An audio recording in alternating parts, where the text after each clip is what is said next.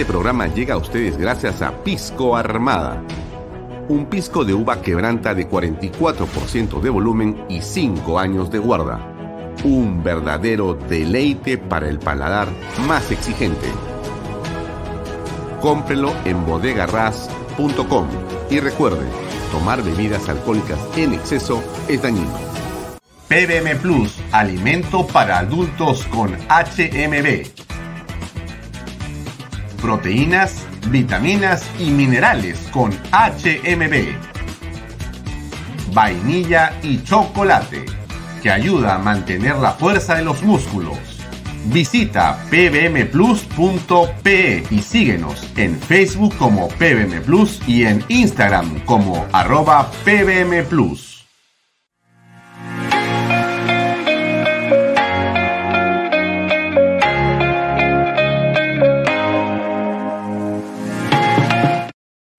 tal amigos? Muy buenas tardes. Mi nombre es Alfonso Valle Herrera. Como todos los días son 6.71. Bienvenidos a Vaya Talks por Canal B, el canal del Bicentenario. Entramos al programa directo porque tenemos a Eddie Friedman con nosotros. Como ustedes saben, la noticia que tiene también una relevancia singular porque impacta en el ánimo de, creo que, la mayoría de los peruanos es lo que ha ocurrido en las últimas horas con el entrenador de la selección peruana, Ricardo Gareca. Vamos a conversar con Eddie Freshman, que está conectado ya con nosotros aquí. Eddie, ¿cómo estás? Buenas tardes. Hola Alfonso, ¿cómo, estás? Un placer saludarte y gracias por la invitación. Eddie, ¿qué ha ocurrido? Aparentemente los rumores eh, se confirmaron, es decir, Gareca ya no va en la selección peruana, lo dicen todos los twitters, lo dicen todas las redes sociales, e inclusive hemos visto una eh, frase o una comunicación que sería de su red social en Facebook, donde dice agradecido. ¿Esto es cierto? ¿Lo puedes confirmar tú? Absolutamente. Hoy a las 10 y 47 de la mañana yo en mi canal, Eddie Fleischman, en mi programa Full Deporte, confirmé que Gareca no iba más en la selección peruana y puse un tuit en el que decía, es oficial, Gareca no va más. Eh, Alfonso, esto no debe sorprender. El directorio de la Federación Peruana de Fútbol que encabeza el señor Agustín Lozano hizo todo, toda una actuación histriónica, todo un teatro para generar la expectativa de que la federación tenía la convicción de seguir con Ricardo Gareca y de generar todo un cambio de estructuras en el fútbol peruano. Pero la verdad es que las, los hechos tal como se dieron demuestran que nunca fue así. Y te voy a decir por qué. En primer término, ¿cómo se filtró a la prensa y por qué que la Federación Peruana de Fútbol le haría una propuesta por 40% menos de sus ingresos a Ricardo Gareca. Si yo voy a hacer con Alfonso Baella una negociación para contratarlo, para que trabaje conmigo, para que hagamos juntos una tarea durante cierto tiempo, no lanzo a la prensa y no filtro la información de los términos en los cuales yo quiero negociar con Alfonso Baella. Me siento con Alfonso Baella con su abogado, miramos números, conversamos entre cuatro paredes y tratamos de ponernos de acuerdo. Si esa información de la propuesta 40% menos con respecto al contrato anterior se filtró en la prensa, no fue casual. Fue porque la intención fue después decir, ay caray, la federación está en una situación austera y Ricardo Gareca rechazó la propuesta que le lanzaron. Eso en primer lugar. En segundo lugar, Ricardo Gareca sabe que la Federación Peruana de Fútbol gasta mensualmente 300 mil dólares aproximadamente en pagar las planillas de tres equipos, ADT de Tarma, Atlético Grau y Carlos Stein, que no tienen contrato con ninguna televisora porque la federación no les permitió firmar contrato con ninguna televisora. Y dijo que supuestamente les prestaba dinero y lo viene haciendo hace tres temporadas con varios equipos y sin embargo ese dinero nunca vuelve. Eh, el, comando técnico de Ricardo Gareca sabe lo que gasta la federación, sabe lo que le costó el viaje con todos los invitados que llevó a Barcelona y a Qatar. Y el tema económico no es un problema.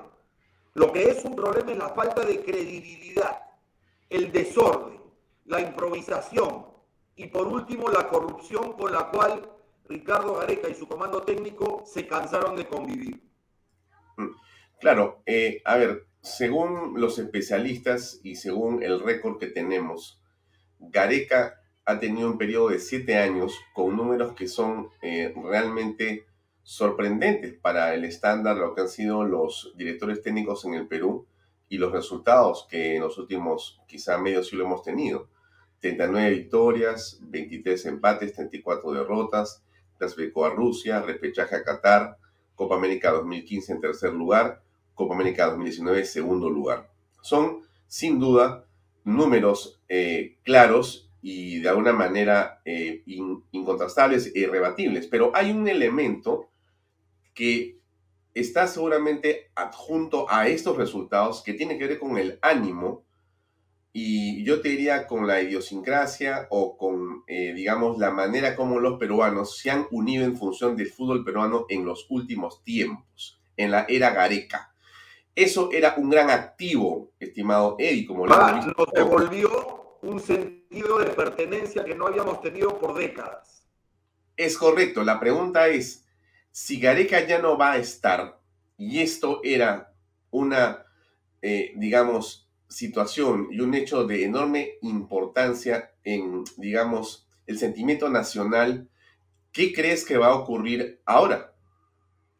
Mira, para empezar, Alfonso, el grave error de la federación, que a mí no me sorprende porque, porque la federación es conducida al estilo de Copa Perú, con gente que viene de Copa Perú, con muchos dirigentes que vienen del fútbol amateur. Entonces, Ricardo Gareca, desde que llegó al fútbol peruano en el 2015, permitió que la federación, entre sponsors y derechos de transmisión, cobre más dinero que nunca en su historia. Entonces, lo primero que hay que ver es que Ricardo Gareca en el Perú es una inversión, no es un gasto. Para la federación esta era una inversión que Ricardo Areca en el Perú generaba que los patrocinadores quieran estar con la selección, que la selección deje un mensaje de unidad como nunca antes, con la cual los patrocinadores querían estar, que los derechos de televisión y de transmisión digital, radial, etcétera, sean mucho más altos que lo que había habido antes. Yo creo que lamentablemente Vamos a ver a qué entrenador se trae, porque Juan Carlos ahorita probablemente no va a seguir en el director como director deportivo de la federación. Y por lo tanto hay que ver qué entrenador llega y si es capaz o no de aglutinar voluntades y de generar el nivel de atractivo que sí logró generar Ricardo Gareca con la selección, con un liderazgo claro, con un liderazgo basado en la meritocracia, sin victimizaciones, sin eh, menospreciar el mismo el nivel del fútbol peruano sin quejarse de que fulano jugador no está, sin quejarse de un arbitraje, sin lloriquear como lloriquea hasta el presidente de la República. Eh, entonces, había generado una cultura de superación, de credibilidad y de eh, un circuito virtuoso de crecimiento al cual todos se sintieron involucrados, con el cual todos se sintieron involucrados. Eso yo, yo no sé si va a volver y no sé qué va a pasar. La verdad es que entramos a una zona de nebulosa de la cual es difícil eh, predecir qué puede suceder. y tampoco podemos, digamos, negar eh, el componente político, ¿correcto? Eh, el activo político que significaba Gareca y su éxito y sus triunfos. De hecho, los mandatarios se pegaban, los políticos se pegaban, porque eso te generaba una aureola. Ha estado inclusive el propio Castillo en el estadio, su esposa, su familia. De todas las maneras eh, imaginables, todos querían darle la mano, tomarse la foto. Este, este sentimiento positivo sobre el deporte ha terminado. Esta etapa no va a volver con Gareca. ¿Tú crees que en la situación del fútbol que tú conoces, Eddie, porque eres un hombre vinculado al deporte de toda tu vida, ¿tú crees que eh, podremos encontrar, dado que no existen, eh, por supuesto, indispensables para todo, pero en este caso específico, hay, digamos, eh, el espacio para que venga alguien a reemplazar a Gareca y logre entonces la, digamos, armonía con todos los elementos para poder avanzar en el fútbol peruano? Mira, eh, uno siempre quiere tener la ilusión de creer que es posible, pero yo no soy optimista. Y no soy optimista porque inclusive es gracioso, porque hay gente que dice, Gareca en siete años nunca hizo nada por el fútbol de menores, cuando ignoran que nunca en la responsabilidad de Gareca estuvo el fútbol de menores, nunca fue su tarea. Esta iba a ser la primera ocasión en la cual él iba a tener injerencia en el fútbol del futuro.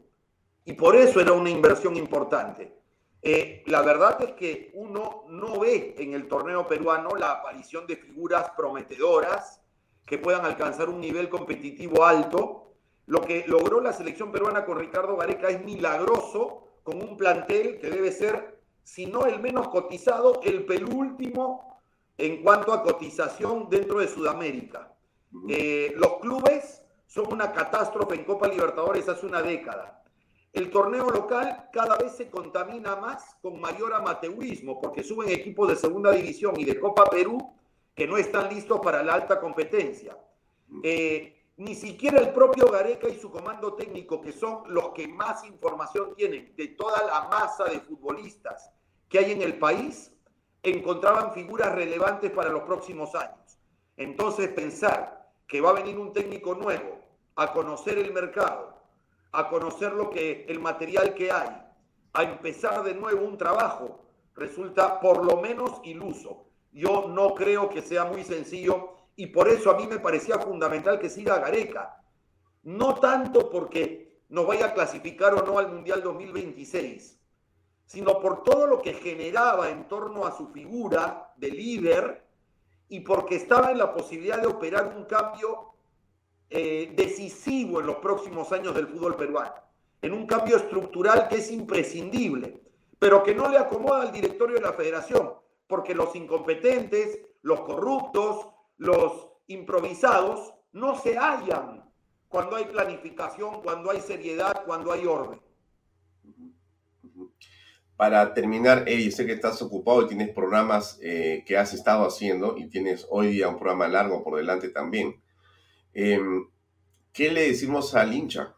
Porque finalmente la hinchada o la mejor hinchada del mundo, la ilusión del fútbol en el país, los jóvenes, las camisetas, eh, esto es en realidad, más allá de los comentarios de los amigos que ven este programa, coincido con ellos, no hagamos, no hagamos drama. Estoy de acuerdo, no hay que hacer ningún drama, pero es importante mirar las cosas también con objetividad y con seriedad. ¿Qué va a ocurrir políticamente? Vuelvo a preguntarte. ¿Esto termina golpeando a Pedro Castillo o tú crees que no? Ah, ok. Eh, yo creo que a nivel político, primero, una eventual clasificación al Mundial le hubiera dado seis meses de cortina de humo que habría probablemente distraído la atención de casi de todo el país en torno a amistosos, a quién convoca, a quién no convoca, a quién va a ir, cómo está el rival, cómo va a ser el mundial, etcétera, etcétera. Ya se disipó esa fantasía. Ya se sacó el maquillaje y le quitaron el disfraz de competitivo al fútbol peruano. Ahora ya no sigue Gareca. Por lo tanto, la ilusión se desinfla. ¿Qué puede generar en lo político? Probablemente más disgusto, probablemente no tengamos la vía de escape y de eh, drenaje que teníamos para nuestras frustraciones a través del fútbol. Probablemente ya no, y probablemente el descontento se acumule, porque finalmente, si algo en los últimos años rescataba el orgullo nacional, era el fútbol. Y en algo también los Panamericanos Lima 2019, pero sobre todo el fútbol. Hoy, sin una balsa en estas aguas agitadas en las cuales está el país, sin una balsa de la cual sostenernos, bueno, pues que puedo pensar que nos vamos a hundir.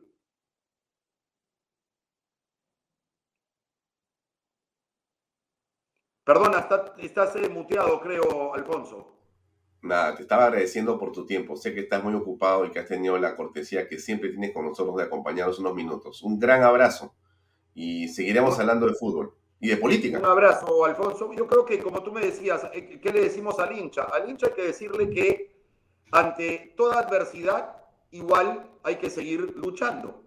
que cuando uno se cae tiene dos caminos, o se cae en el suelo o se levanta. El fútbol peruano tiene que intentar levantarse. Lamentablemente, como el país, yo diría que al directorio de la federación o al presidente Lozano solamente le falta el sombrero. Terrible. Gracias, Eddie. Muy buenas tardes. Un abrazo. Un abrazo.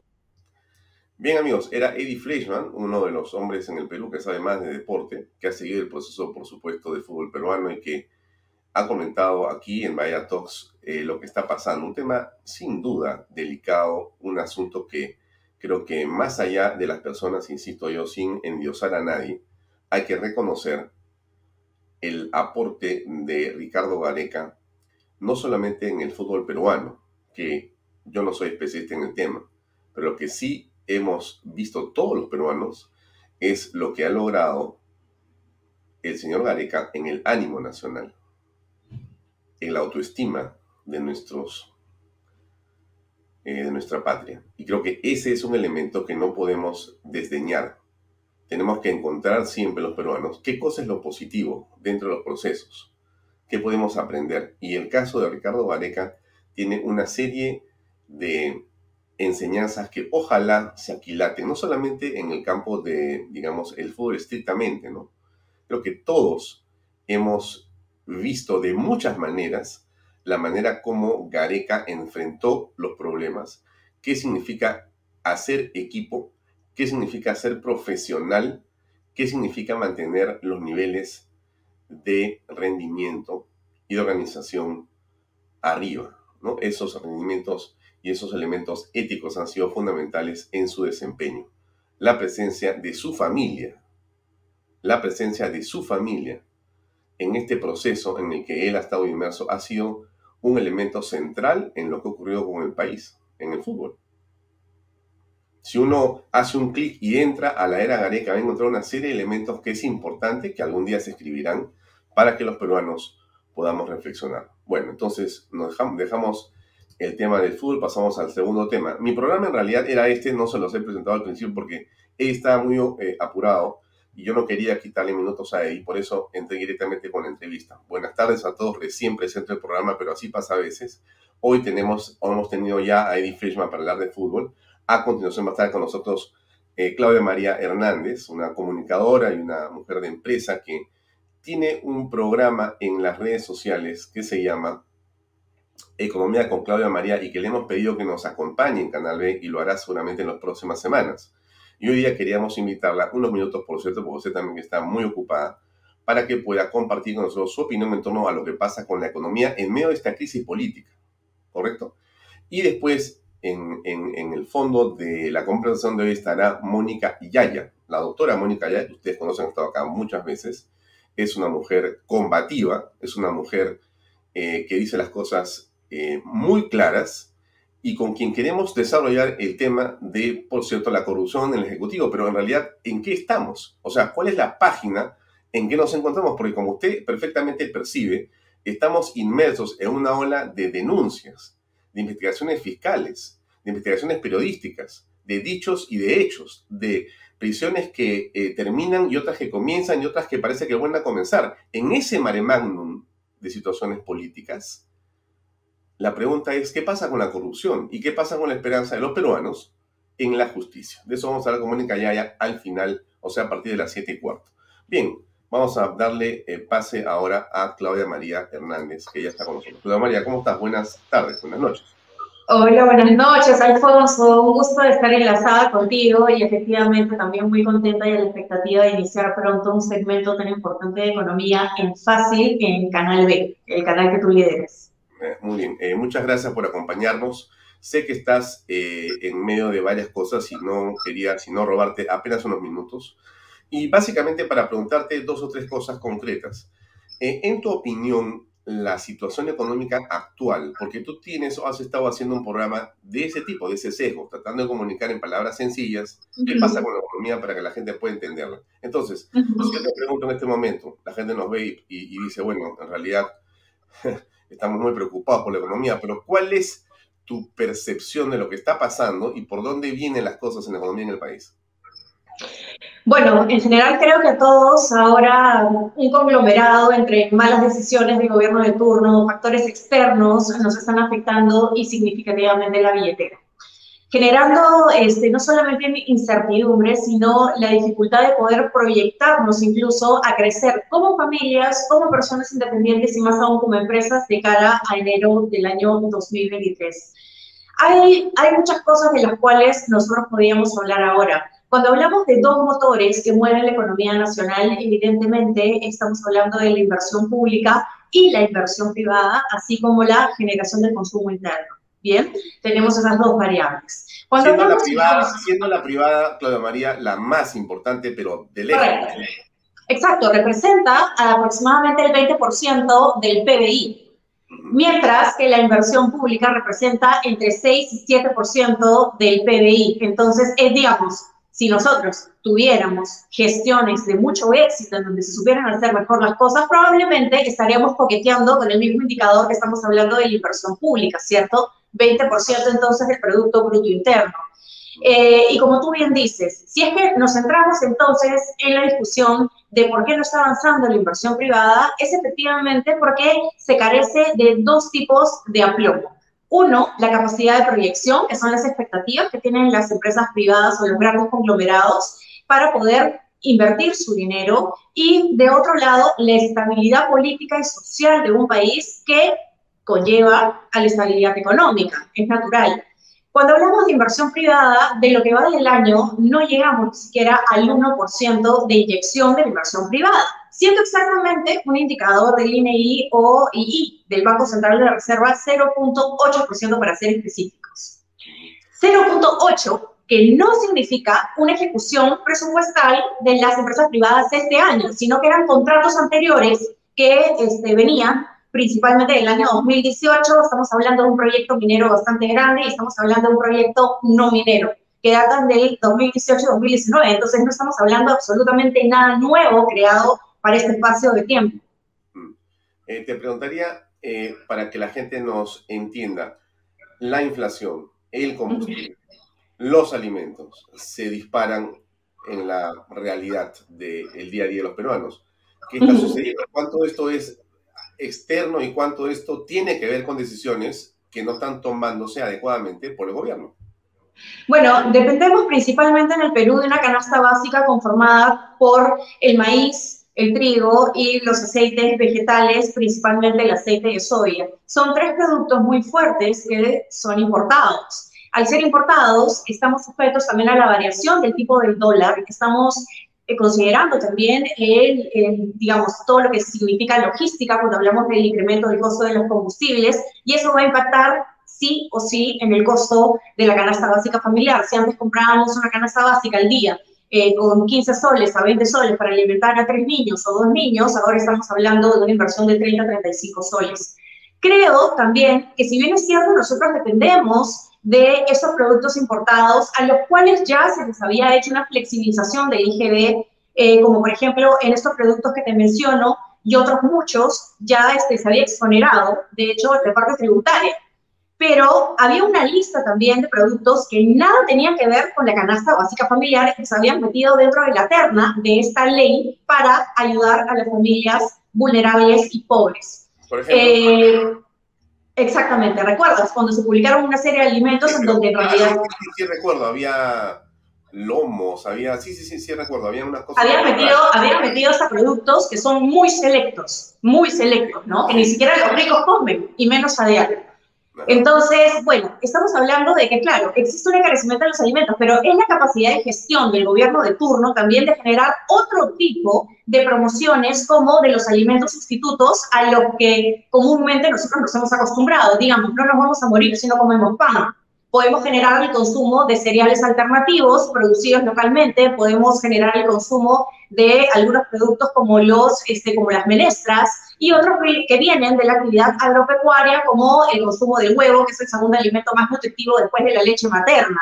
Lo que pasa es que nosotros los peruanos nos encanta el pollito, nos encanta comer carne, nos encanta comer una serie de cosas que a veces sí nos van a afectar la economía familiar. Entonces, es adicionalmente a ello también la, este, la visión estratégica que tenga el Ministerio de Turno, en este caso el Ministerio de Agricultura y parece que ya hay también serios reclamos a nivel social a esta cartera y al régimen del gobierno Castillo. Hoy día nomás, ahora que yo regresaba a mi casa para poder conectarme contigo, veía toda una manifestación que había este, alterado el tráfico para entrar a esta zona de Lima Este y tenías a trabajadores del Minagre haciendo este, una huelga muy grande en los exteriores de, de este ministerio, que es La Molina, y pues el descontento se va sintiendo no solamente es un descontento a nivel poblacional, sino también de los eh, servidores públicos que dependen de esta cartera, ¿no?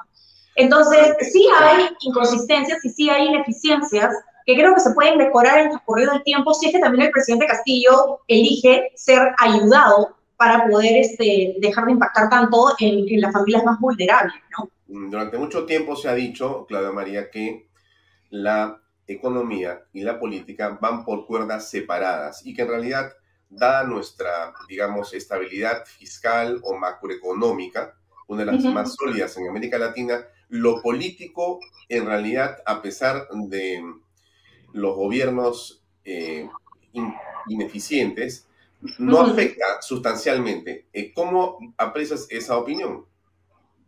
Mira, creo que es un trabajo, eh, es un trabajo multidisciplinario. El BCR, por ejemplo, que puede, este, puede encargarse del tema inflacionario o de la inflación en general. Puede este, coadyuvar en la labor que probablemente tiene que ser retroalimentada por el MES. El MES se encarga de la política fiscal, la política tributaria y una serie de otras características que maneja el Ministerio de Economía y Finanzas, pero también depende en gran medida del Ejecutivo. Y el Ejecutivo depende, a su vez, de la capacidad que tenga el presidente para generar los elementos de crecimiento de un país. Entonces, es un trabajo multidisciplinario. De hecho, a veces entre este, estas entidades que te menciono tratan de no dar pronunciamientos más allá de lo técnico para no chocar con lo político porque tienen que trabajar de forma sistemática y, este, y un poco más alineada, ¿no? Pero tiene que ver muchísimo, porque lo político finalmente te coloca otro tipo de estabilidad. Mira, la gente ya se cansó de recibir los bonos, y te lo voy a decir de esta manera. Yo conversado, yo conversado me dedico al tema de inversión pública, yo este, trabajo en una empresa de ingeniería que constantemente tiene relacionamiento con la parte política y la parte estatal. Me toca también conocer mucho el tema de comunidades, el tema poblacional porque el trabajo que nosotros realizamos impacta directamente en comunidades y en poblaciones bastante grandes. Siendo así, conozco el parecer de muchas familias a quienes no les llega el bono y son las más vulnerables. Considerando dentro de la Tierra también, y lo voy a mencionar más adelante, la vulnerabilidad este, de convertirse en pobre de la clase media, de la cual dependemos y que es la que inyecta productividad a nuestro país, pero eso es otro tema allá. Finalmente, el tema de otorgamiento de bonos ya se está convirtiendo en una política indiscriminada entonces, que tú le des 200 soles a una familia para poder alimentarse no salga la brecha del subempleo y la falta de empleabilidad. Entonces, eh, me toca conocer un poco también cuál es el sentido de los sindicatos. Ahí tenías a distintos grupos de izquierda este, haciendo mucho juaviento con los sindicatos, utilizándolos políticamente, los manejaban, los utilizaban para ganar votos. Y ahora tienes, a la, por ejemplo, al grupo de construcción civil reclamándole al Ejecutivo la inversión pública porque ellos dependen de la inversión pública, así como la inversión privada, y no tienen trabajo. Y los veía el otro día este, en una manifestación bastante grande que superaba las 1.500 personas, entre 1.000 y 1.500 personas, reclamando empleo. No queremos bono, queremos trabajo. Claudia María, el tiempo nos va ganando. Yo tengo acá esta imagen que es de algo que se llama Economía con Claudia María por Canal B. ¿Nos puedes contar cuál será digamos, el estilo de tu programa en las próximas semanas? Sí, bueno, yo me he comprometido con, Canal B y, con, y, contigo, Alfonso, en brindar un contenido bastante sencillo, de muy eh, fácil entendimiento a las familias peruanas que se conectan a través de esta plataforma. Es el mismo segmento que yo utilizaba en mis redes sociales, en mi página de Instagram, para este, brindar pastillas económicas y así puedan salir a flote en medio de las necesidades que ahora se presentan. Yo arranco la próxima semana con un bloque este, entre 10 y 15 minutos y se va a llamar Lunes de Economía con Claudia María. Entonces, a través de Canal ya me van a poder ver frecuentemente y rebotar también otro tipo de contenidos en mis redes sociales. Bien, te agradezco mucho por tu tiempo. No te quito más minutos de tu de trabajo el día de hoy muy amable por habernos acompañado en este jueves 14 de julio. y estamos en contacto, Pedro María, para ver tu columna en los siguientes. Gracias. Muchas gracias. Que tengan muy buenas noches. Adiós. Un abrazo a tu audiencia. Chao. Gracias, muy amable. Bien, amigos, era eh, Claudia María Hernández, como ustedes han escuchado, va a estar desde la próxima semana con nosotros en un programa que esperamos sea del agrado de todos. Ella quiere explicar lo que pasa con la economía en palabras sencillas, de manera simple, para tocar los temas que estoy seguro van a ser interés de nuestra audiencia.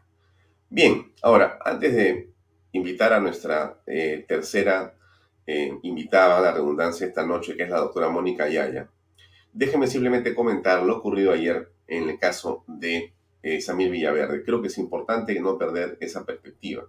Como todos ustedes saben, anoche eh, el eh, periodista Philip Butters estuvo entrevistando a Julio Rodríguez, el abogado de Samir Villaverde. En esa coyuntura, en ese momento, el señor Julio Rodríguez recibe un WhatsApp de Samir Villaverde que le señala, que le dice que efectivamente en la comisaría de La Molina, donde había ido eh, Villaverde a sentar una denuncia por un reglaje que había él observado cerca a su casa, la policía le había dicho que existía en los sistemas una orden para que él sea detenido. Había un requerimiento y entonces él debía permanecer en la localidad o en el espacio policial en la comisaría. Bueno, esta requisitoria que supuestamente estaba, digamos, presente o permanente, fue lo que alertó, por supuesto, a todos. Batters, eh, en una rápida reacción, en realidad se conectó eh, y casi, este, digamos, eh, sugirió con intensidad a el abogado Julio Rodríguez que se dirigiera más bien dejando el programa y que se vaya a la comisaría y mucha gente también hizo lo propio. Philip Batters no apagó su programa, se mantuvo hasta las doce y pico, es decir, el programa de Eddie Fleischman anoche en Willax fue suspendido. Batters se quedó conectado tratando de, eh, con las cámaras de Willax, por lo menos estar presentes y hacer causa común para saber qué, qué estaba ocurriendo.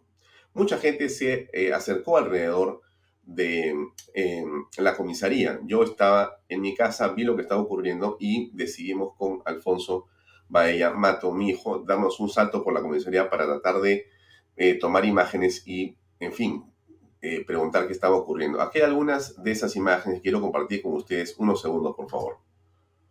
¡Aquí! ¡Allá! ¡El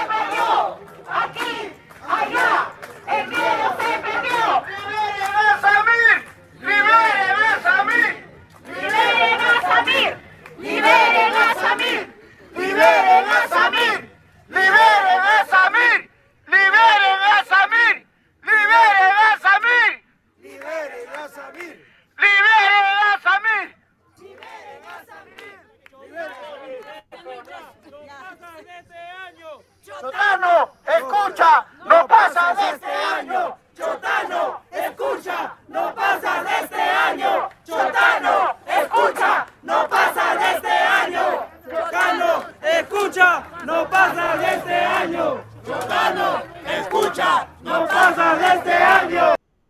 ¿Cuánta gente habría? Seguramente unas 40 personas o 50, quizá un poco más, quizá unas 60 o 70 personas que iban llegando. Eh, cuando yo llegaba había unos 10 vehículos o 15, cuando yo he salido a las 12 y 20 de la noche habría unos 30 vehículos o quizá 40, y ya había, sí, quizá unas 100 personas o probablemente más. Eh, se pidió a congresistas que asistieran o que por lo menos eh, llegaran ahí para preguntar qué estaba ocurriendo en realidad con este hecho que sin duda a todos nos llamaba la atención. Y llegó un congresista que está aquí. ¿Qué congresista es? Congresista Juan Burgos. Es el congresista Juan Burgos de Avanza País. Avanza País. Ah, ¿Usted también? Avanza País. Pase, pase, pase adelante. Yo estoy ahí parado con mi teléfono celular, estoy adelante del equipo de Willax que estaban transmitiendo en directo. Y el congresista... Congresista, avance país. Congresista, un congresista. A ver si abra el paso.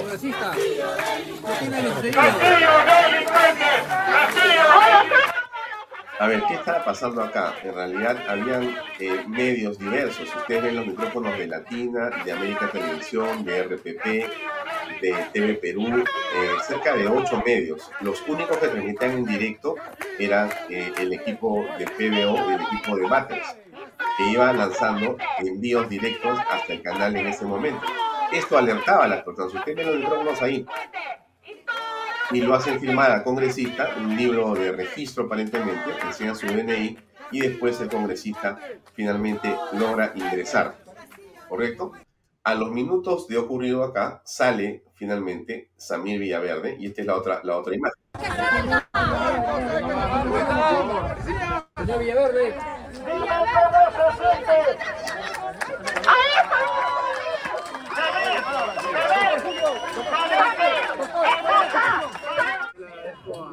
Señores de la prensa, los periodistas, por el trabajo que están haciendo, agradezco bastante.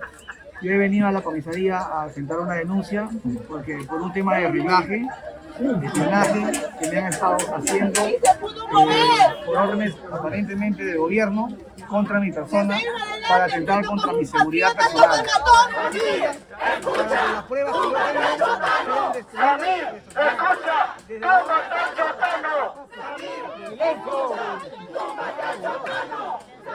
Ya le digo al presidente Pedro Castillo que no le tengo miedo.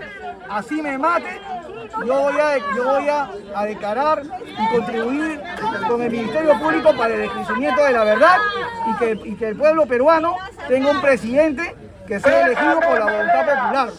No le tengo miedo, señor presidente, y si me va a matar, hágalo. No voy a declarar lo que tenga que hacer ante el Ministerio Público y ante todas las autoridades competentes. Bien, eso estaba ocurriendo ahí, terminó, salió eh, y, sa- y finalmente se fue, ¿no? Eh, eh, se refiere a dos cosas importantes que, que no quiero dejar de mencionar. Una eh, es que muchos están pensando que Samir Villaverde solamente tiene audios que vinculan al presidente con temas de corrupción, cuando lo que él está señalando aquí, en la confusión, es un poco difícil de captar los mensajes, se refiere al proceso electoral 2021. Él se refiere a eso. En varias declaraciones, en diversos momentos, en las siguientes horas, él se refiere a eso.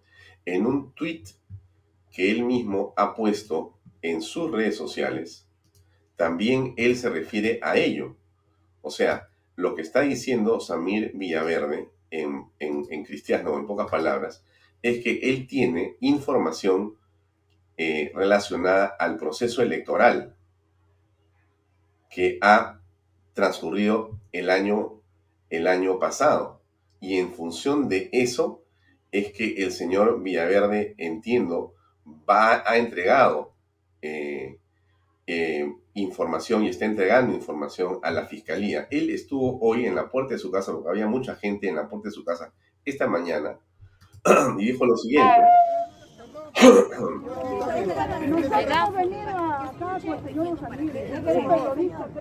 Hemos venido a apoyarlo.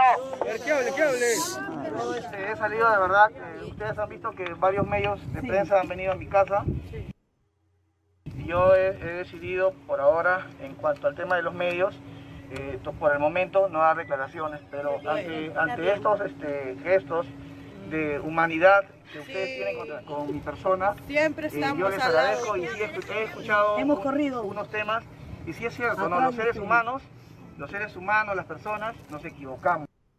Como todos nosotros. Pero es de valientes De valientes. el- el afrontar y reconocer sus errores. Y si Dios, si Dios me ha puesto en esta difícil decisión de enfrentar a un gobierno de esta naturaleza y que como ya lo dice la fiscal Carla Cesenarro, también es una persona muy valiente de haber investigado a una organización criminal liderada por el presidente. Yo no estoy saliendo a los medios, sino a, a estos gestos que ustedes tienen de humanidad. Que eso es lo que ustedes están haciendo conmigo. Soy un ser humano como cualquier otro. Así es. Bien, él ha estado en su casa, la gente se toma fotos, se toma selfies, es otro tema. Pero sí nos parece importante, insisto, en lo que ha ocurrido. Esto tiene un mensaje y una, digamos, explicación y una interpretación política. No podemos, de ninguna manera, desde mi punto de vista, aceptar un error de esta naturaleza. Tú no puedes retener a una persona por cuatro horas y media en una comisaría habiendo sido público todo lo que pasa con Samir Villaverde y la policía siendo un factor fundamental en todo este escenario en el que está inmerso el gobierno y siendo con el respeto y el aprecio que nos merece la comisaría de la Molina, el comisario de la Molina, frente a un hecho como este, porque el oficial que recibe a Villaverde, si es cierto que encuentra en la computadora esta información de este requerimiento, lo que tenía que hacer y que entiendo es lo que hace poner en conocimiento al comisario de lo que está pasando. El comisario llama por teléfono al superior y al superior y llaman al director de la policía y él llama al ministro del Interior. Y el Interior llama al presidente de la República. Discúlpeme usted, pero ese es el camino y eso es lo que se hace. Y esa comunicación, la que le estoy comentando, no demora entre todos ellos más allá de dos o tres minutos. ¿Por qué cuatro horas y media? ¿Por qué cuatro horas y media? ¿Qué dijo el ministro del Interior hoy en el Congreso? Villaverde realizó una denuncia. ¿Y por qué? En la línea que les he estado explicando de los dos componentes de inteligencia, lo que ha sucedido... Perdón, perdón, perdón, perdón, ¿qué sigo yo?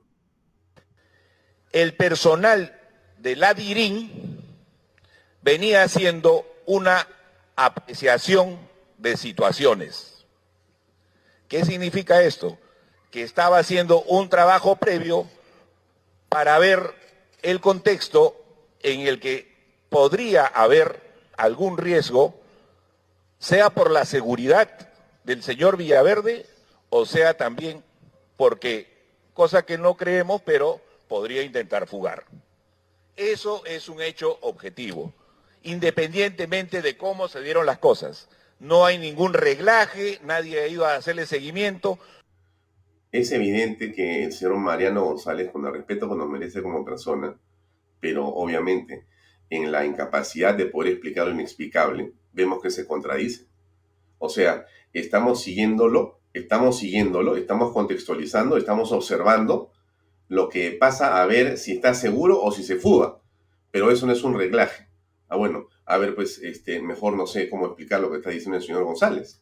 Además, el señor, como todos ustedes saben, es dueño de una gran empresa de seguridad y anda con una veintena, veintena de hombres. Los mismos que increparon a los dos policías que estaban en el lugar. Seguidamente, el señor Villaverde procedió a hacer la denuncia correspondiente en la comisaría de La Molina, donde se produjo un hecho realmente incómodo, lamentable, condenable, como ustedes quieran llamar. Pero ese hecho no es responsabilidad de la policía y menos del sector. Pero eso es obvio. Ustedes están utilizando en el gobierno a la policía para un fin político. Pero Mariano, con todo respeto, estimado, es obvio lo que dices, pero estás cayendo tú mismo en una contradicción porque tus jefes están utilizando a la policía del, Perú como un instrumento para hacer política. ¿Por qué retienen a un hombre de esas características, de esas características, cuatro horas y media? ¿Quién ha hecho que eso sea de esa manera? ¿Y por qué tú como ministro no has llamado para resolver el problema inmediatamente como correspondía? Y te evitabas el escándalo, porque querían el escándalo. Lo que quiere el gobierno es este escándalo. El gobierno lo que quiere es este mensaje para decir, tenemos el poder, la policía está a nuestro servicio político. Eso es lo que yo entiendo. Lo que sucede concretamente es que no se había descargado oportunamente la orden de captura que pesaba sobre el señor. No me vas a decir Es decir, eso, pues. Por que favor. El juzgado no había oficiado a la unidad de requisitorias y por eso seguía apareciendo en el sistema una captura para el señor Villaverde. No, bueno, eso no lo cree nadie. ¿Qué dijo el señor, el congresista Cueto? Persona, cualquiera sea esta, sin ningún tipo de orden, eso es ilegal. Ajá, ¿escucharon? Vamos a repetir otra Que vez. se siga una persona, cualquiera sea esta, sin ningún tipo de orden, eso es ilegal. Es ilegal. Es ilegal. ¿Y cuál es el orden? No, estamos viendo a ver si está seguro si se fuga. ¿Así? no, no, no, no puedo entender exactamente de qué se trata. ¿Qué dijo Yarro al respecto? Tiene una responsabilidad política y tiene la fiscal de la nación tiene una responsabilidad sobre la vida de este de esta, de esta persona que, que ha dicho a todas luces que va a colaborar para dar toda la información, todas las pruebas, todos los audios. Entonces, alguien está que se muere de miedo. Alguien está con bastante miedo, porque hacer este reglaje este, lo hemos visto también con el tema de, la prensa hace dos semanas. Lo hemos visto también este, el tema de lo que está pasando en los ronderos con las mujeres maltratadas. Y vemos que permanentemente hay un tipo de amenazas, la fuga de también una cortina de humo con el tema de la fuga de la, de la, de la cuñada del presidente. Entonces, esto es un tema muy grave. O sea, estos son lo máximo, ¿no? O sea, están detrás de Samir Villaverde, ¿no es cierto?, con varios vehículos, con varias personas, en un tipo de seguimiento que me parece recordar, no sé, a los años 50 o los años 40, cuando se hacían así los seguimientos, no sé qué tipo de seguimiento de policía tenemos tecnificada, pero en fin, pero no se dice nada sobre los verdaderos importantes fugados del entorno del presidente, ni una palabra sobre los sobrinos, ni una palabra sobre la hijastra, nada sobre Silva, nada sobre Pacheco. O sea, eso sí está bien. Bien, lo dejo ahí como les dije, hoy día tenemos a la doctora Mónica Yaya con nosotros para conversar en torno a esto y otros temas. Ya está conectada y le damos las buenas noches. Mónica, muy buenas noches. Gracias por acompañarnos en Vaya Talks. ¿Cómo estás? Buenas noches, estimado Alfonso. Muchas gracias a todos por considerar mis opiniones y muchas gracias a ti. Gracias a Bahía Talks. Mónica, vamos eh, a lo último y de ahí vamos regresando y ampliando el espectro de la conversación lo ocurrido en las últimas horas en el caso de eh, Samir Villaverde, ¿cómo lo interpretas tú? Bueno, lo tomo efectivamente como se ha señalado, como un símbolo, como una señal, como un signo de, miedo del señor Pedro Castillo por la información que tiene en su poder el señor Samir Villaverde. Eh, me llama mucho la atención las declaraciones del ministro Mariano Flores, porque eh, si se hubiera estado realizando una labor lícita por parte de la Policía Nacional del Perú, no hubieran huido incluso eh, contra el tráfico en un vehículo, ¿verdad? Y lógicamente llama también la atención que haya este tipo de reglaje sobre personas que están en calidad de colaboradores eficaces y no haya existido este tipo de medidas preventivas, por llamarlo de, llamarlas de alguna manera, contra personas respecto de quienes no se sabe su paradero, incluida la, la que se ha autodenominado con, la, con el permiso del señor Pedro Castillo como la hija del presidente de la República. En consecuencia, yo creo que esto eh, demuestra el delicado papel, la delicada labor que cumple la Policía Nacional del Perú. Y tiene que ver también con la... Em, inclusión del presidente de la República en las investigaciones dispuestas por la fiscal de la Nación como líder de una organización criminal que ha tenido que ver con los eh, supuestamente ilegales ascensos de algunos miembros de la Policía Nacional del Perú. ¿no? ¿Por qué al presidente eh, Pedro Castillo le, le ha interesado interferir en los ascensos de miembros de la Policía Nacional del Perú? Porque necesita precisamente personas que estén dispuestas a no respetar los derechos fundamentales de los peruanos para eh, cumplir con fines ilícitos, como los del señor Pedro Castillo. Porque no olvidemos que el señor Samir Villaverde es un delincuente y por eso tiene la calidad de colaborador eficaz, pero incluso como delincuente tiene también derechos humanos. Y eh, nadie tiene derecho a ejercer el reglaje, eh, a limitar su derecho a, habitar tranquilamente en su morada, eh, e incluso eh, mientras el Poder Judicial le permita transitar libremente por el territorio nacional, pues la Policía Nacional del Perú está obligada a respetar ese derecho constitucionalmente reconocido y permitido por el Poder Judicial. En consecuencia, es necesario, desde mi punto de vista, analizar este acto irregular e ilícito que ha cumplido la Policía Nacional del Perú en el caso del señor Samir Villaverde, es necesario relacionar esta situación con la acusación que tiene eh, o, o, el inicio de las investigaciones dispuestas por la fiscal de la Nación contra el señor Pedro Castillo precisamente por interferir en la colocación de los miembros de la Policía Nacional del Perú. Porque esa colocación que él está haciendo de miembros de la Policía Nacional del Perú tiene como finalidad precisamente lo que ha sucedido ayer con el señor Samir Villaverde, que es uno de los ejemplos de lo que puede hacer el señor Pedro Castillo. Tengamos en cuenta que el señor Pedro Castillo no tendrá el título de magíster, no lo tiene, pero lo que ya ganó ayer es el título de dictador, porque solamente un dictador es capaz de organizar a una policía, eh, a, a, un, a, la Policía Nacional para violentar derechos constitucionales de quien tiene secretos guardados respecto incluso a las elecciones con, los, con las cuales supuestamente salió electo el señor Pedro Castillo.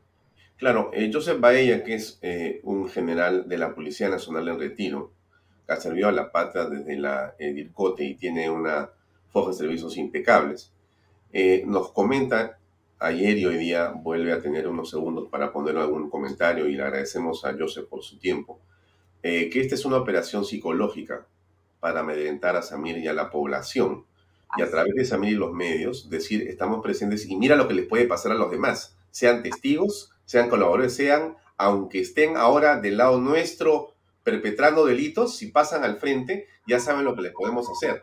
¿De eso se trata? ¿De tu punto de vista también? Claro que sí. Por eso eh, yo aseguro que el día de ayer el señor Pedro Castillo ya se graduó de dictador. Lo que está ejerciendo es una labor de amedrentamiento, de clara vulneración de los derechos humanos del señor Samir Villaverde y de los peruanos, eh, porque uno de los derechos fundamentales que tenemos los peruanos, quienes opinamos, eh, es el de vivir en un ambiente de paz, de tranquilidad, de tener libertad de opinión, tener libertad de información, libertad de transitar libremente, libertad de obtener decisiones judiciales que no sean arbitrarias. Lo que ha demostrado el señor Pedro Castillo ayer es no solamente su decisión de vulnerar los derechos humanos de los peruanos, sino que además su, eh, eh, la forma que tiene de utilizar a la Policía Nacional del Perú, que según la Constitución tiene el deber de controlar el orden interno, nunca de vulnerar derechos fundamentales, salvo que eh, nos encontremos en un estado de emergencia declarada por el mismo Poder Ejecutivo, por el presidente Pedro Castillo. Si así se vulneran los derechos fundamentales sin que nos encontremos en un estado de emergencia, ¿cómo sería la Policía Nacional del Perú bajo el mando del señor Pedro Castillo si éste decidiera declarar un estado de emergencia en el Perú? Y es por eso que es muy importante la investigación en la cual la señora fiscal ha incluido a Pedro Castillo por meter la mano en el sistema de ascensos de los miembros de la Policía Nacional del Perú. Ahora, pasando a otro tema y comenzando a ampliar, digamos, eh, el análisis sobre lo que pasó. Hoy día el diario Comercio, inclusive en primera página, esta es la página interior, dice que eh, atribuyen a Pedro Castillo liderar otra presunta organización criminal. Ya no es la que está vinculada a Tarata, a el puente Tarata 3, perdón, a, a o al biodiesel. O sea, ya no es esta que está haciendo obras, inclusive con la hijastra, y todo este esquema que hemos venido conociendo, ¿no es cierto? Sino aquí hay otra cosa, se llama el caso de los ascensos en las Fuerzas Armadas y la Policía Nacional, de lo que estamos hablando justamente ahora, la Policía Nacional. Y se le atribuye a Castillo liderar esa organización criminal. Claro. La indagación dice, para terminar la historia nomás, documento claro. fiscal señala que el presidente estaría a la cabeza de una red que operó desde Palacio para intervenir en los ascensos militares. Jefe del Estado interpuso recurso de nulidad. ¿Qué piensas al respecto? Claro, que esta intromisión del presidente Pedro Castillo en el sistema de ascensos de las fuerzas policiales y de las fuerzas armadas en general tiene como finalidad precisamente, y ya lo demostró ayer, la de tener la posibilidad de vulnerar los derechos fundamentales de los peruanos, de aquellos que él considere peligrosos. En consecuencia, estamos ante una situación ya más que peligrosa, ya no es un riesgo, ya es una situación, eh, eh, eh, es la violación de derechos fundamentales que ya se está ejecutando en el Perú. Es por eso mi llamado de atención respecto de esta demostración que se ha hecho ayer y relacionarla con el papel que cumple la Policía Nacional del Perú y las Fuerzas Armadas. De acuerdo a lo establecido en la Constitución Política del Perú, la Policía Nacional y las Fuerzas Armadas asumen el control del orden interno y sobre todo en estados de emergencia, ¿no? Eh, yo, yo, yo eh, quisiera eh, poder decir que el señor Pedro Castillo no va a declarar un estado de emergencia, pero si él decidiera hacerlo porque se le ocurre, porque lo necesita, porque le tiene miedo a algo, la Policía Nacional eh, y las Fuerzas Armadas tendrán la posibilidad constitucional de eh, limitar o restringir nuestro derecho al libre tránsito. Eh, ya no tendremos siquiera la posibilidad que nuestro domicilio sea inviolable, ¿verdad? Entonces, la situación en la que estamos ya no es de simple riesgo, ya es una situación en la que vivimos esta, eh, digamos, esta posibilidad en la que nuestros derechos fundamentales pueden ser vulnerados sin ninguna razón justa, eh, arbitrariamente, porque es una arbitrariedad la respuesta que ha dado el señor Mariano Flores. Es algo alejado de la justicia. Si su respuesta estuviera enmarcada en el principio de la justicia, pues las primeras personas que hubieran sido sujetas a la vigilancia hubieran sido los sobrinos del presidente Castillo, la hija del presidente Castillo, que está llamada por la Comisión de Fiscalización, el ministro Juan Silva, el secretario Bruno Pacheco, pero no, ha sido una persona que, está, que goza del beneficio de los colaboradores eficaces. Y la huida de, la, de los miembros de la Policía Nacional del Perú nos hace ver que en realidad estaban cometiendo un acto de vulneración de los derechos humanos del señor Villaverde.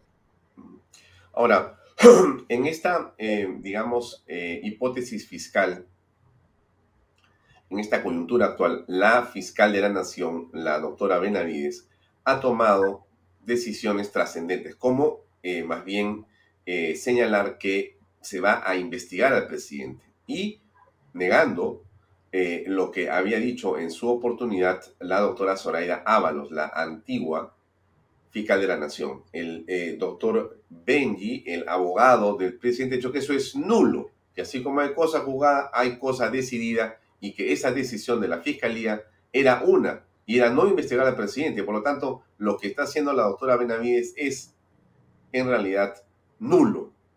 Tú eres abogada, ¿qué piensas al respecto? Bueno, la constitución establece que el el presidente de la República no puede ser acusado durante su mandato, eh, salvo que se trate de traición a la patria o, si es que impidiera las elecciones presidenciales, parlamentarias. Hasta esa parte es cierto, que no puede ser acusado durante el ejercicio de su mandato, eh, eh, salvo por esas situaciones. Pero la conclusión del señor Benji Espinosa es errada, porque también el artículo, si mal no recuerdo, es el 99 de la Constitución Política del Perú, señala que el presidente de la República puede ser acusado durante el ejercicio de sus funciones por infracciones constitucionales o por la comisión de delitos. Así lo señala la Constitución Política del Perú. Y por otra parte, lo que ha dispuesto la fiscal de la Nación aún no es acusarlo, sino eh, que se realicen las investigaciones preliminares para saber qué papel ha cumplido el señor Pedro Castillo en esas, en estas varias organizaciones criminales que hay dentro de, la, de, su gobierno. Además, debemos tener en cuenta, Alfonso, que el derecho y el derecho constitucional, obviamente, es una ciencia viva que se tiene que interpretar conforme a la realidad. No se puede leer e interpretar ni aplicar literalmente un artículo. Para eso no se estudia derecho. un alumno de secundaria lee un artículo de la Constitución y, puede aplicarlo tal cual está establecido literalmente en el artículo constitucional. Pero quienes estudiamos derecho sabemos que un artículo, una norma, se debe interpretar conforme a la realidad. ¿Y cuál es la realidad? Que si nosotros esperáramos a que eh, un presidente de la República termine su mandato, podría pasar todo el plazo prescriptorio de un delito antes que se comience la investigación. Y por lo tanto, nunca podría ser eh, eh, acusado y tampoco sancionado. Estaba yo intercambiando ideas con otra abogada sobre este tema y ella me decía, no, pero lo que pasa es que el principio de literalidad dice que no se lo puede investigar. En, en principio, la Constitución no dice que no se le puede investigar. Y por otro lado, estamos en un país eh, que tiene ciclos, ¿no? De solidez democrática, por llamarlo de alguna manera, o entre comillas, y ciclos en los cuales estamos en riesgo de caer en dictaduras. Nada nos asegura que el señor Pedro Castillo no quiera quedarse eh, más allá de los cinco años, 10 años, 15 años, 20 años. Y si nosotros esperáramos que termine de ser presidente de la República para iniciar una investigación, pues ya la acción penal habrá prescrito. Por lo tanto, la Constitución tiene que interpretarse como realmente eh, la lógica lo señala. La fiscal de la Nación ha dispuesto, y esto ya prácticamente eh, ha sido además analizado también en el Poder Judicial, se pueden iniciar las investigaciones preliminares. Ya, ya la acusación penal contra el presidente de la República vendrá quizás cuando termine su mandato, pero por lo pronto la investigación tiene que iniciarse. Bien, a ver, Kenji, Kenji, que diga, Benji dijo lo siguiente, escuchemos unos segundos. Enero de este año, a través de la disposición fiscal número 2, la Fiscalía de la Nación, en ese entonces estaba la doctora Zoraida Ábalos, emitió una disposición fiscal, no emitió una providencia, un decreto, una disposición fiscal, motivando cómo, a partir del artículo 117 de la Constitución, el presidente de la República durante su mandato no puede ser perseguido, no puede ser acusado, no puede ser investigado. Y luego sale la fiscal de la Nación, Patricia Benavides Vargas, y emite la disposición fiscal número 5. ¿Y qué cosa es lo que dice? Dice, vamos a comprender al presidente de la investigación. Y la pregunta es, y dejó sin efecto la disposición de la doctora Zoraida Dávalos? No. La disposición de la doctora Zoraida Dávalos es cosa decidida. A nivel judicial, cosa juzgada. A nivel fiscal, cosa decidida. Bien, ¿qué cosa dijo hoy día en la mañana la doctora Echaíz al respecto? A ver, escuchemos unos segundos, por favor. Fiscales no son de naturaleza jurisdiccional, pero tampoco de naturaleza administrativa son prejurisdiccionales y no tienen el carácter de definitivas. Por tanto, pueden ser eh, cambiadas, dejadas sin efecto en cualquier momento. Inclusive, el archivo de una investigación preliminar puede ser reabierta con nueva prueba. No es cosa como ha dicho el abogado Benji Espinosa. No, el Ministerio Público no es poder jurisdiccional para que sus decisiones sean jurisdiccionales tampoco es un órgano administrativo, es el encargado de llevar a cabo las investigaciones preliminares, previas y preliminares, a efecto de determinar si se ha producido o no un hecho eh, que está sancionado en la ley penal como delito. Si en un determinado momento, luego de haberse hecho un archivo, se eh, aparece nueva prueba, hay que reabrirlo mientras el delito no haya prescrito. En este caso era un criterio de una fiscal reversible. ¿Cómo les digo? No es de absoluta, congresista. Absoluta. Es el recurso que ha manifestado que va a pedir la defensa de Pedro Castillo. Le digo que las decisiones fiscales se rehablen en cualquier momento. ¿Qué piensas, estimada eh, Mónica, al respecto? Eh, precisamente eh, pensaba lo mismo que la gran doctora Gladys Echaíz. Eh, he visto investigaciones que han sido archivadas y posteriormente desarchivadas, y precisamente por quejas del propio Poder Ejecutivo, que cuando el Ministerio Público ha dispuesto el archivo de alguna denuncia, el propio Poder Ejecutivo ha solicitado el desarchivo, y eh, a veces sin adicionar ningún medio probatorio. En consecuencia, el señor Benji Espinosa está tratando de sorprender a la opinión pública o no ha estudiado bien derecho. Hmm, bien. Ahora, eh, pasando a otro tema en la misma, digamos, eh, coyuntura penal en el país. En las opiniones de varios penalistas, eh, en realidad estamos frente a un ejecutivo que se ha convertido en un obstruccionista, en un obstructor de la justicia. Y para señalar esto se habla de la ley que el presidente y el primer ministro habían enviado al Congreso para sancionar justamente a los fiscales que, por donde sale información relacionada a investigaciones, casi como diciendo, si alguien dice algo de lo que me están investigando a mí, los meto presos, ¿no es cierto? Bueno, y después está el asunto de eh, lo que pasa con las amenazas a Carelín y otras personas, está con el tema de que el presidente no declara en el Congreso porque según el señor Benny Pinoza, el Congreso está actuando como un organismo parapenal y en general eh, hay un acoso hacia eh, la prensa a través de los ronderos, que el presidente todo el tiempo hace a la prensa, más bien las indica y le indica como que son casi los enemigos de la patria.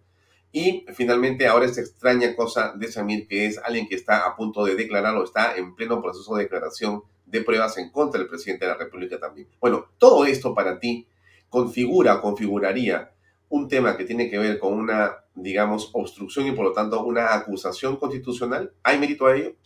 Eh, no solamente para una acusación constitucional. No olvidemos que la figura de la vacancia tiene también la causal de la incapacidad moral, ¿no?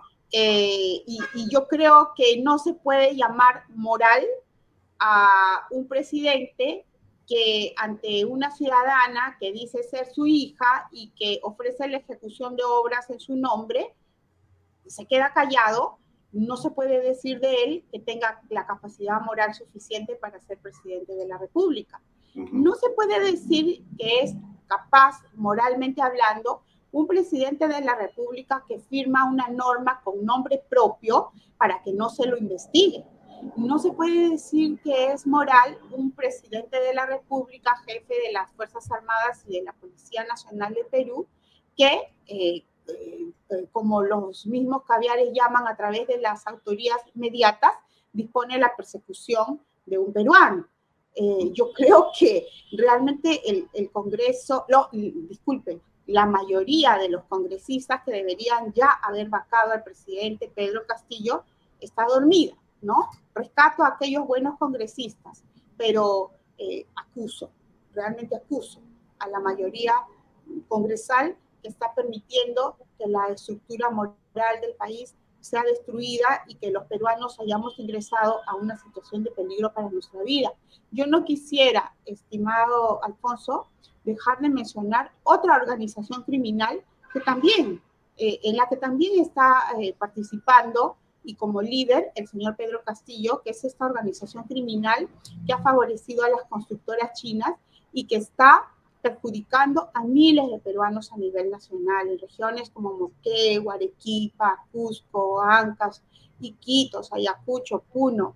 Eh, y es, es, es, muy importante, discúlpame que esté tomando unos minutos para mencionarlo, es muy, muy importante el aparato administrativo del gobierno peruano que está participando en, este, en, en, esta organización criminal en perjuicio de los peruanos a favor de las constructoras del Estado chino, porque esta es una situación en la que por, propio, por los mensajes de los propios funcionarios chinos está involucrado el Estado chino, ¿no? Y si, si ustedes tuvieran la posibilidad de participar en las audiencias que se realizan en Moquegua para em, tratar de solucionar por parte de los proveedores los conflictos sociales que se han generado allá, porque quienes están interesados en solucionar el conflicto social son los proveedores, ¿no? Si tuvieran la oportunidad de participar en estas audiencias, podrán ver cómo, por ejemplo, autoridades como el prefecto de Moquegua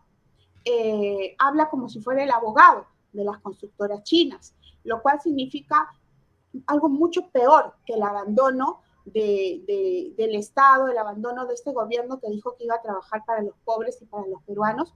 Es algo mucho peor que el abandono porque eh, la situación que se ha generado es que las autoridades políticas peruanas están actuando como abogados de las empresas constructoras chinas. Mis asesorados se sienten en gran medida desprotegidos porque además están siendo amenazados.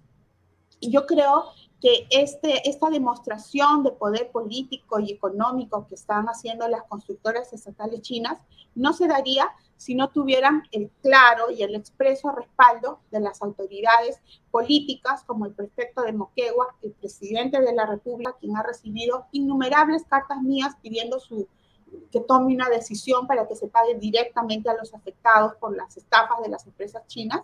Eh, y, bueno, la participación de, los funcionarios de estas empresas, ¿no? Que desde mi punto de vista creen que tienen la cancha libre para abusar de los peruanos porque han encontrado un presidente sin autoridad moral para ponerse del lado de quienes votaron por él.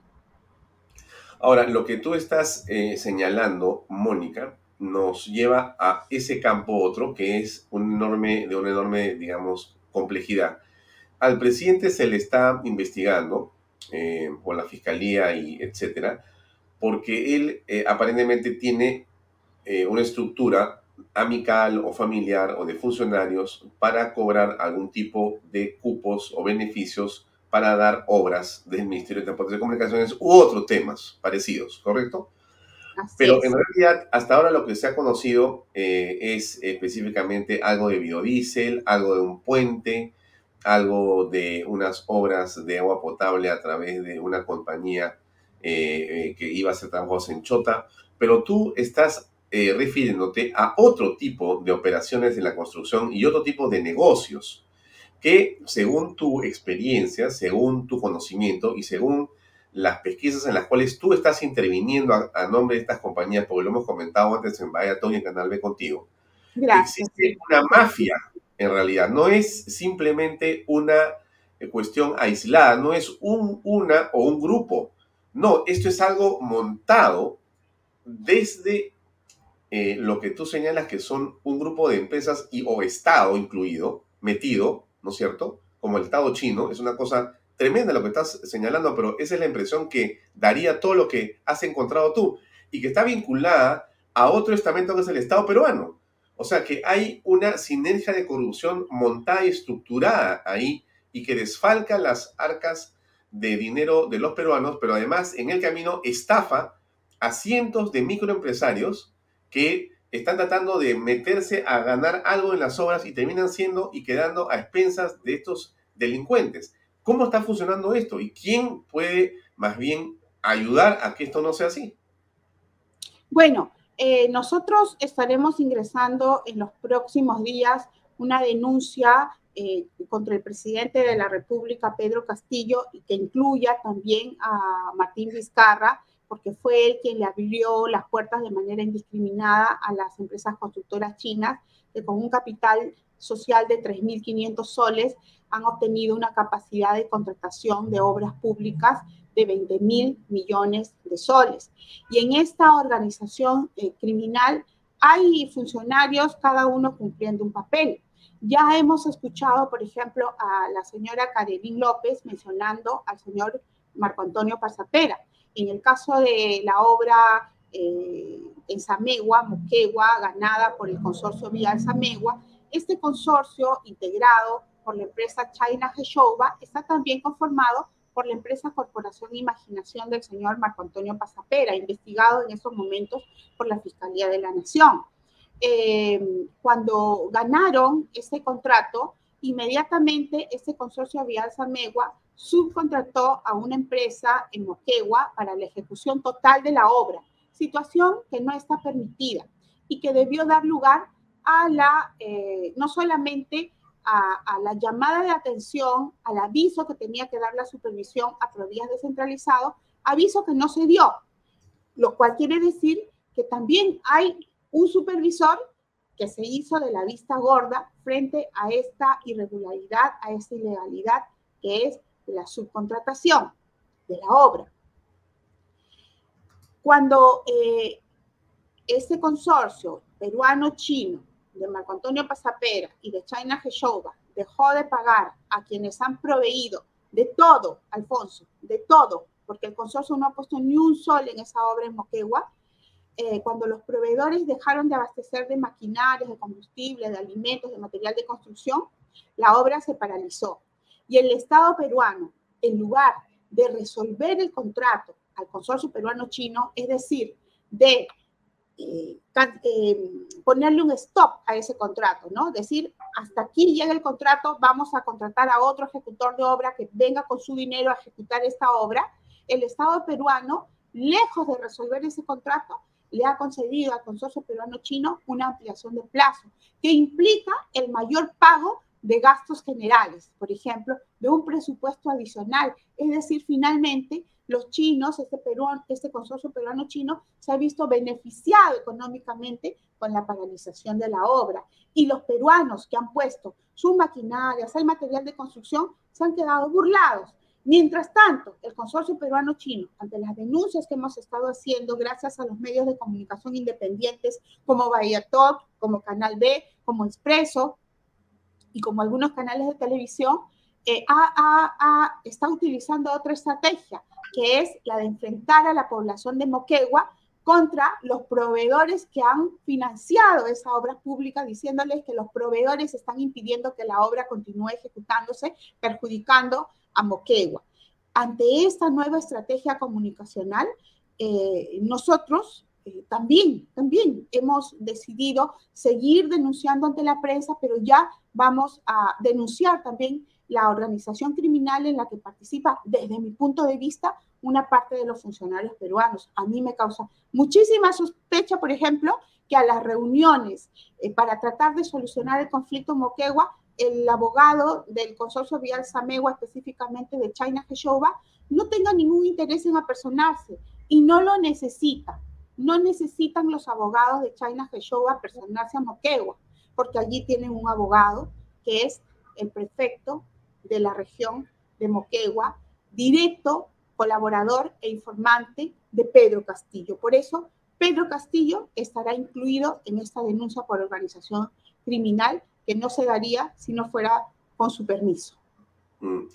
Ayer estuvo aquí el doctor César Nakazaki y esbozó más o menos la siguiente idea pongo a tu consideración ya que tú estás inmersa en estos temas en la actualidad. Él dijo que eh, habría que ver la manera de cortar el tema de la cruzón de las obras eh, por los gobiernos regionales o, digamos, municipios em, o en determinados ministerios, si la Cámara Peruana de la Construcción o la Cámara de Comercio de Lima o la CONFIEP, etcétera, eh, proponen no contratar hasta que no se limpie de corrupción eh, y que se pueda, digamos, modificar el sistema OCE. Y, entonces eh, se podría trabajar el tema regulatorio aquí y de una manera tal que se logre finalmente desde el inicio, antes que comience evidentemente los pagos y lo demás, detener la corrupción. ¿Es posible esto?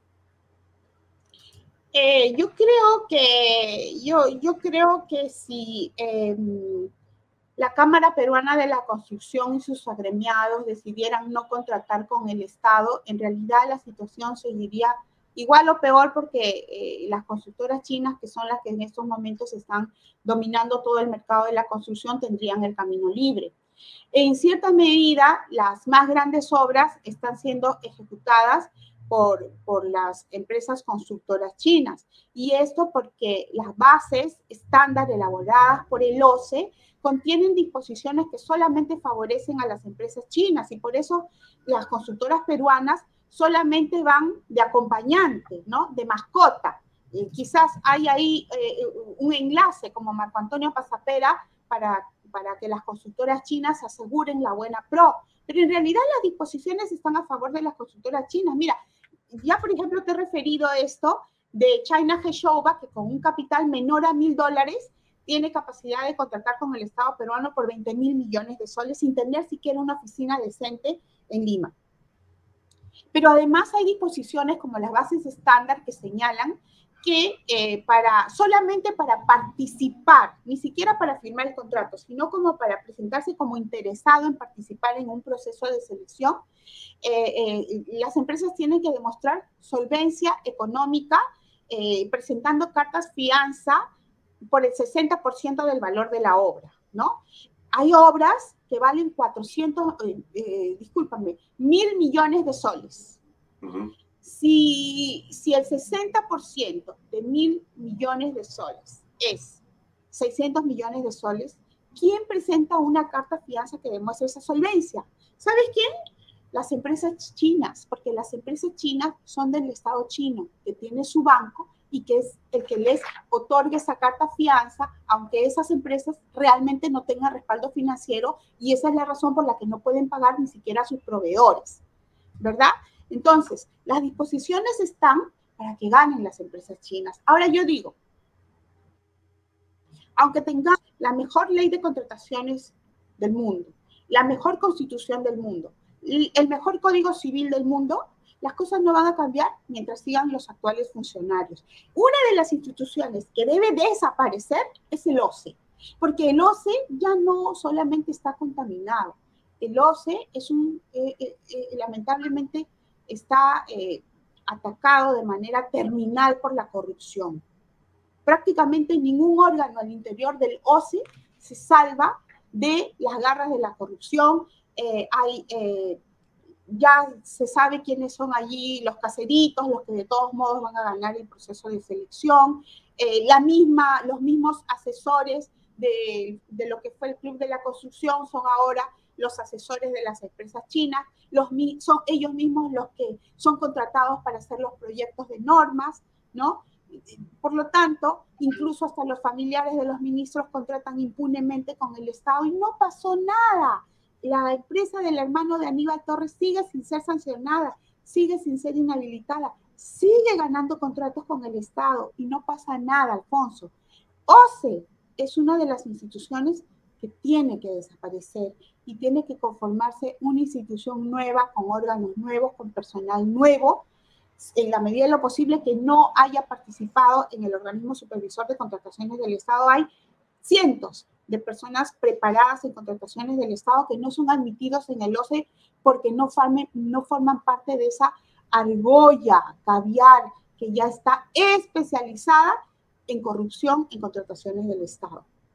En consecuencia, yo respeto mucho al doctor Nakazaki, pero yo creo que esa, esa recomendación favorecería mucho más a, a, las empresas estafadoras chinas, les dejaría el camino libre si es que las, las consultoras peruanas se retiran, ¿no? Eh, y yo creo que lo que hay que hacer es eh, crear nuevas instituciones con personal absolutamente nuevo, que eh, tenga experiencia, y que además eh, quizás eh, sepa ponerse mucho más en los zapatos de eh, los empresarios peruanos, ¿no? ¿no? No crean que el hecho de haber sido asesores de empresarios peruanos descalifica, al contrario, les da un conocimiento mucho mejor de la realidad como para que las normas sean realmente acordes con la realidad, que no perjudiquen la inversión nacional, ni la inversión extranjera, ni la inversión de los peruanos, pero que sea realmente una situación competitiva para, para, para los proveedores del Estado, para que el Estado tenga mejores obras al menor precio, que reciban las obras en su oportunidad y que sean de la mejor calidad. Lo que estamos recibiendo actualmente los peruanos son obras de malísima, de pésima calidad, paralizadas, ni siquiera terminadas y con sobreprecios por obra de la corrupción. Bien, son las 7 y 53. Eh, Mónica, te agradezco por tu cortesía y tu tiempo. Eh, terminamos ya esta eh, conversación. El tiempo es como es. Así que, bueno, hasta una oportunidad nueva y agradeciéndote nuevamente por la amabilidad de habernos acompañado esta noche en Vaya Talks. Alfonso, tú sabes que siempre es un gusto para mí conversar contigo y dirigirme a todos los seguidores de este programa tan serio como es Bahía Talks. Muchas gracias. Muy amable, buenas noches. Luego. Bien amigos, eso es todo por hoy. Era la doctora Mónica Yaya. Ella siempre combativa en una línea que nos parece muy importante. Por eso es que nosotros con regularidad la invitamos. Hoy ha vuelto a tocar este tema que a todos nos preocupa, que es eh, el de las empresas corruptas, las empresas de la construcción corruptas. Lamentablemente ahí aparece siempre esta denominación de empresas chinas que se coluden de una manera eh, ilegal y al final todos terminan perdiendo. El Estado peruano, las empresas que se asocian y que caen en esas garras y en general el ánimo nacional se ve nuevamente diezmado por este tipo de prácticas absolutamente ilegales. Bien, un anuncio pequeño para terminar es este. Hola, ¿qué tal? ¿Cómo están todos? Muy buenas noches. Soy Vanessa Quiroga, una de las víctimas sobrevivientes del atentado de Tarate en Miraflores. Quizás muchos me recordarán más como la niña símbolo de la paz. El día 16 de julio del año 92, Sendero Luminoso colocó un coche bomba cargado con media tonelada de dinamita y anfo. Aquella noche yo perdí una de mis piernas, pero 25 personas fallecieron. Este sábado 16 de julio a las 5 de la tarde, la Fundación Juana López, Víctimas del Terrorismo, junto a la Municipalidad de Miraflores, organizan un merecido homenaje, una ceremonia por los 30 años del atentado de Tarata. Todos los peruanos son bienvenidos para que nos acompañen ese día a rememorar, a recordar esta parte de nuestra historia.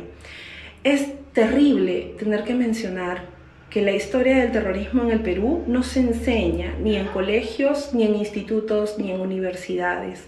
Y hay un dicho muy claro que dice que pueblo que olvida su historia está condenado a repetirla.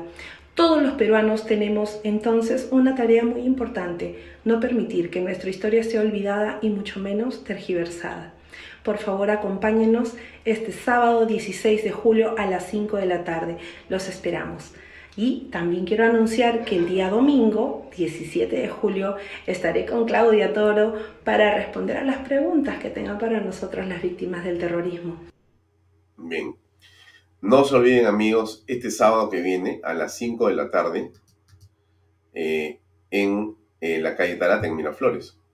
Vamos a estar ahí, vamos a manifestar nuestra posición todos juntos seguramente cantaremos nacional, seguramente rezaremos, seguramente rememoraremos lo ocurrido, pero creo que es fundamental que no olvidemos. Olvidar es lo peor que nos puede pasar. Ayer el congresista, o hace unos días el congresista, Esdras Medinas, decía acá que él está impulsando un proyecto de ley para que se pueda dictar en los colegios de manera obligatoria la historia del terrorismo. Y yo me he comprometido con el congresista Esdras y con ustedes a hacer todo lo posible para que esto se lleve adelante. Nos parece que es en realidad lo menos que podemos hacer. ¿Cómo es posible que hayamos olvidado la tragedia que hemos vivido?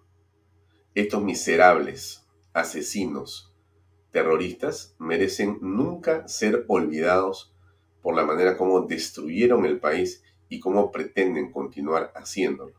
La única manera de protegernos es recordándolo y enseñándole a los niños, desde lo más pequeños que se pueda, la tragedia que el Perú tuvo cuando estas hordas de delincuentes atacaron nuestra democracia. No hay que olvidar esto.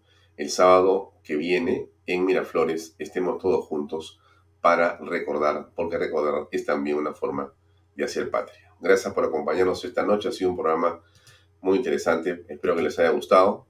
Nos vemos el próximo viernes, o sea, mañana, a las seis y media de la tarde, aquí en Vaya Muy amable por su compañía. Buenas noches. Este programa llega a ustedes gracias a Pisco Armada. Un pisco de uva quebranta de 44% de volumen y 5 años de guarda. Un verdadero deleite para el paladar más exigente. Cómprelo en bodegarras.com y recuerde, tomar bebidas alcohólicas en exceso es dañino. PBM Plus, alimento para adultos con HMB. proteínas, vitaminas y minerales con HMB. Vainilla y chocolate, que ayuda a mantener la fuerza de los músculos. Visita pbmplus.pe y síguenos en Facebook como pbmplus y en Instagram como arroba pbmplus.